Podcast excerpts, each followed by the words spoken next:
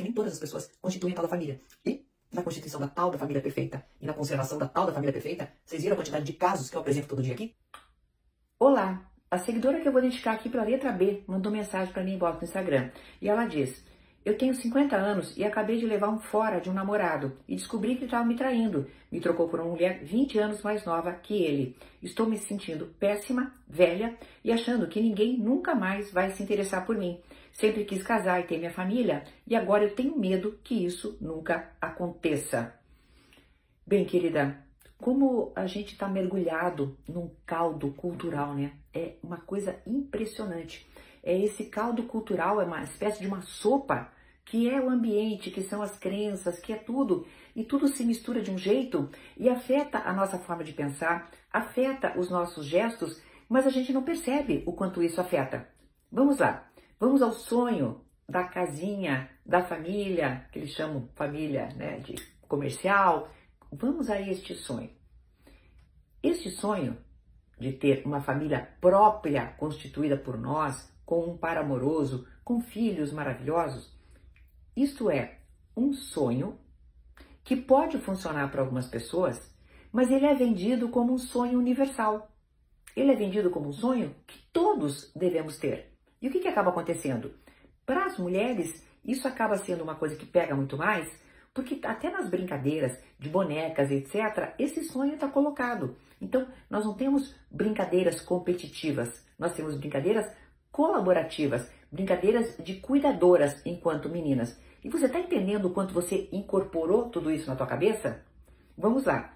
A questão da rejeição. Rejeição, querida, isso aqui é universal, mas isso é universal de verdade, tá? A rejeição ativa nosso cérebro, assim como é ativada a dor física, nos mesmos lugares.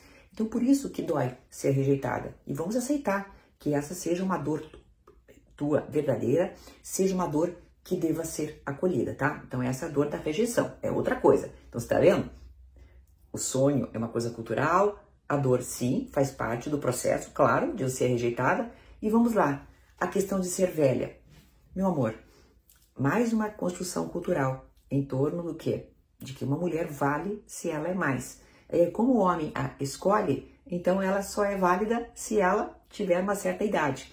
Você pontua de forma assim bem forte, né? Olha, ele ficou com uma mulher 20 anos mais nova. E aí? Você vale menos porque você é 20 anos mais velha?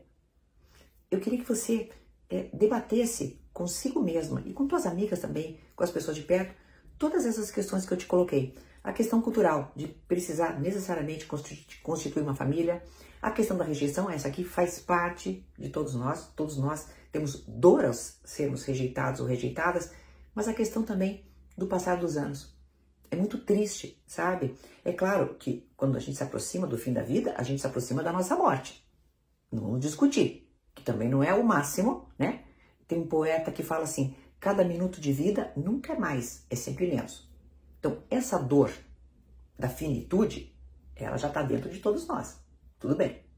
Agora, a dor de valer menos por causa da idade, essa nós não podemos ter, querida. Debata muito isso. Esse canal também serve para que a gente debata isso. Senão nós estamos condenados ou condenadas a sermos infelizes. Porque nem todas as pessoas constituem a tal da família. E na constituição da tal da família perfeita e na conservação da tal da família perfeita, vocês viram a quantidade de casos que eu apresento todo dia aqui? É uma persecução de uma felicidade, assim, a forceps, né? Que tem que ser daquele jeito, que está tornando muitas pessoas infelizes. Até uma próxima.